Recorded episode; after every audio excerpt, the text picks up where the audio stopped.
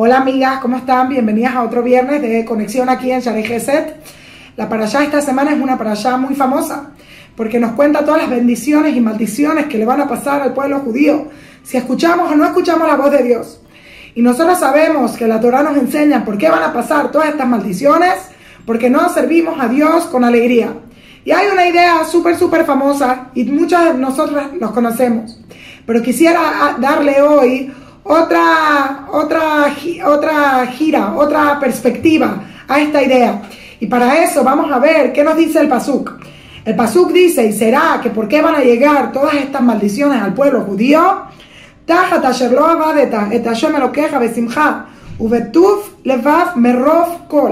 porque no serviste a Dios con alegría y con un buen corazón eh, a través de todo, por medio de todo. ¿Qué quiere decir ahí esa última palabra? Merov kol. Por, por medio de todo, a través de todo. ¿Qué es lo que quiere decir eso? Suena como si fuera un poquito redundante. ¿Qué es Merov kol? No serviste a Dios con alegría y that's it. Pero nosotros, viene la Torah y nos enseña los jajamín que este pasú que está aludiendo a una idea muy grande.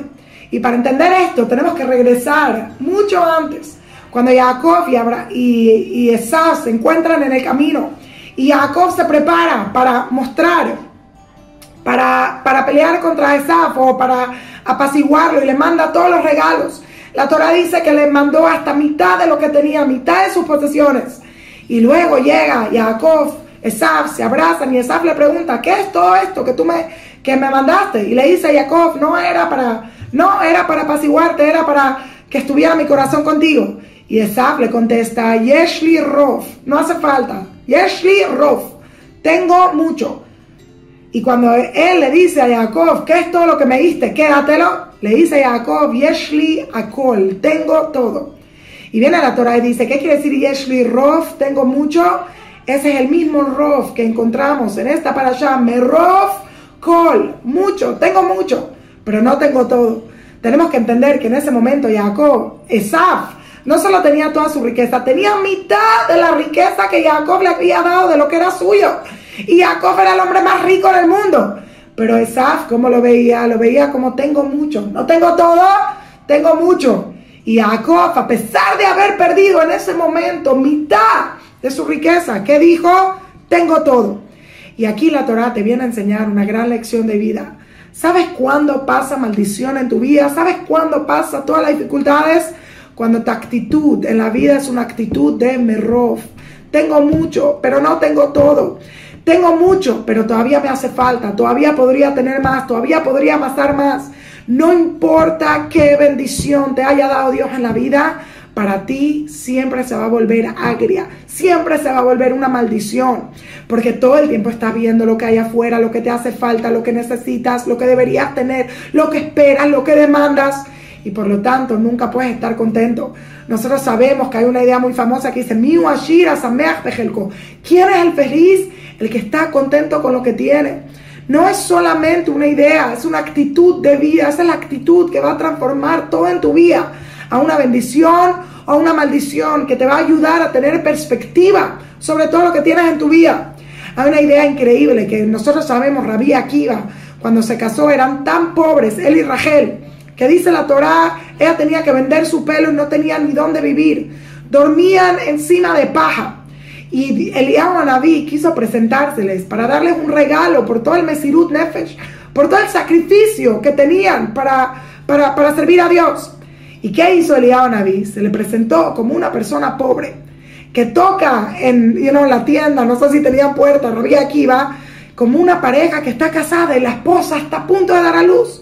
Y Eliab David, pretendiendo ser un pobre, muy, muy pobre, le dice, mira, mi esposa va a dar a luz y no tenemos ni siquiera paja para que ella se pueda acostar, para que pueda dar a luz. ¿Crees que podrías darnos un poquito de tu paja? Y Rabí Akiva y su esposa de una vez le dan paja y los mandan y los bendicen, que todo salga bien. Y en ese momento Rachel y Rabí Akiva se miran uno al otro y le dicen, wow, qué agradecidos tenemos que estar. Hay personas que no tienen ni siquiera paja. Y la pregunta del milenio es, Elías Naví, ¿quisiste darles un premio? ¿Quisiste darles un regalo? Yo tengo una idea, mándalos a un Airbnb, dales un colchón, dales algo. ¿Cómo puede ser que no solo no les diste nada? Les quitaste parte de la paja que tenían. ¿Cómo puede ser? Y la Torah nos viene aquí a enseñar una gran lección. ¿Sabes cuál es el regalo más grande que te puede dar el David, que te puede dar a tú, a tu persona? Es hacerte saber que lo que tienes ahorita es todo. Que lo que tienes ahorita es grande. Eliyahu Naví quiso enseñarle a Rabí Akiva el regalo más grande del mundo y es ver tu vida como si estuviera cada instante llena. Porque si él hubiera podido dar algo y se lo hubiera dado, que hubiera pensado Rabí Akiva, wow, carezco, me hace falta. Y una persona que siente en este momento que algo le hace falta, va a sentir en todo momento que algo le hace falta y nunca va a estar satisfecho. Pero una persona que en este momento se siente satisfecho, siempre va a estar satisfecho. Y la para allá esta semana nos quiere enseñar una gran lección de vida. Y es, Dios no te bendice y Dios no te maldice. Todo en tu vida es neutral. Tu perspectiva, tu actitud es la que transforma todo. Y si tu actitud es, Yeshli Rof, tengo mucho, aval, Eliacol, pero no tengo todo, todo en tu vida se va a volver agrio.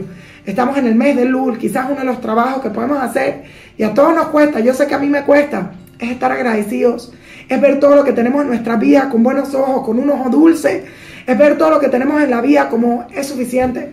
Y gracias a Dios que tenemos lo que tenemos y que podemos disfrutarlo y que podemos utilizarlo en todas las cosas que tenemos. Muchas gracias, Shabbat Shalom.